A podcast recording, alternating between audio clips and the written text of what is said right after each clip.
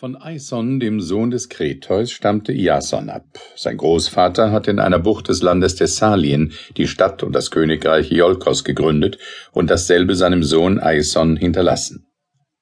Aber der jüngere Sohn Pelias bemächtigte sich des Thrones. Aison starb und Iason, sein Kind, war zu Chiron, dem Zentauren, dem Erzieher vieler großer Helden geflüchtet, wo er in guter Heldenzucht aufwuchs. Als Pelias schon alt war, wurde er durch einen dunklen Orakelspruch geängstigt, welcher ihn warnte, er solle sich vor dem Einschuhigen hüten.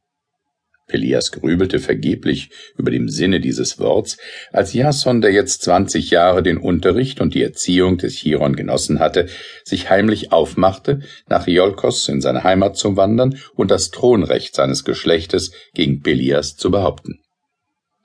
Nach Art der alten Helden war er mit zwei Speeren, dem einen zum Werfen, dem anderen zum Stoßen ausgerüstet. Er trug ein Reisekleid und darüber die Haut von einem Panther, den er gewürgt hatte.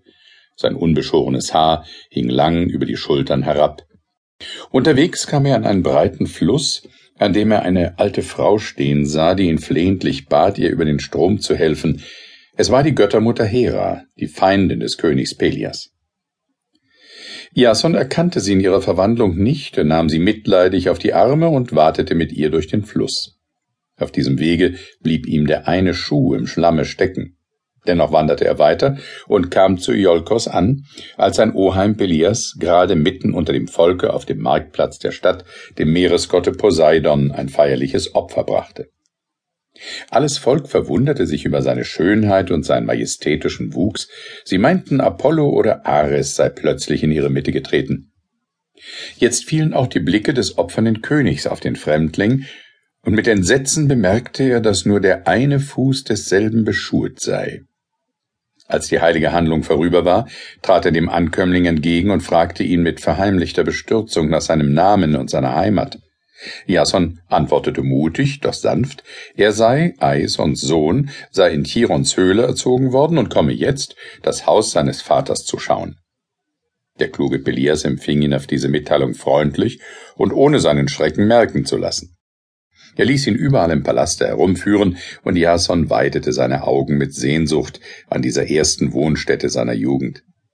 Fünf Tage lang feierte er hierauf das Wiedersehen mit seinen Vettern und Verwandten in fröhlichen Festen. Am sechsten Tage verließen sie die Zelte, die für die Gäste aufgeschlagen waren, und traten miteinander vor den König Pelias.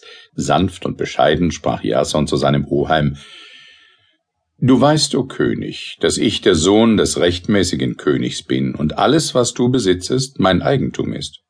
Dennoch lasse ich dir die Schaf- und Rinderherden und alles Feld, das du meinen Eltern entrissen hast. Ich verlange nichts von dir zurück als den Königszepter und den Thron, auf welchem einst mein Vater saß. Pelias war in seinem Geiste schnell besonnen. Er erwiderte freundlich, ich bin willig, deine Forderung zu erfüllen, dafür sollst aber auch du mir eine Bitte gewähren und eine Tat für mich ausrichten, die deiner Jugend wohl ansteht und deren mein Greisenalter nicht mehr fähig ist. Denn mir erscheint seit langem in nächtlichen Träumen der Schatten des Phrixos und verlangt von mir, ich solle seine Seele zufriedenstellen, nach Kolchis zum König Aietes reisen und von da seine Gebeine und das Vlies des goldenen Widders zurückholen, den Ruhm dieser Unternehmung habe ich dir zugedacht. Wenn du mit der herrlichen Beute zurückkehrst, sollst du Reich und Zepter in Besitz nehmen.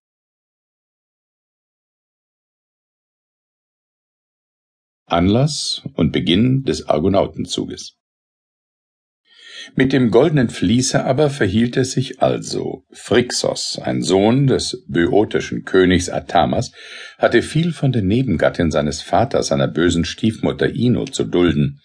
Um ihn vor ihren Nachstellungen zu bewahren, raubte ihn mit Hilfe seiner Schwester Helle die eigene Mutter Nephele. Sie setzte die Kinder auf einen geflügelten Widder, dessen Vlies oder Fell von gediegenem Golde war und welchen sie von dem Gotte Hermes zum Geschenk erhalten hatte. Auf diesem Wundertiere ritten Bruder und Schwester durch die Luft über Land und Meere hin. Unterwegs wurde das Mägdlein von Schwindel überwältigt. Sie fiel in die Tiefe und fand ihren Tod in dem Meere, das von ihr den Namen Helles Meer oder Helles Pontos erhielt. Prixos kam glücklich in das Land der Kolchier an der Küste des Schwarzen Meeres. Hier wurde er von dem König Aietes Gastfreund.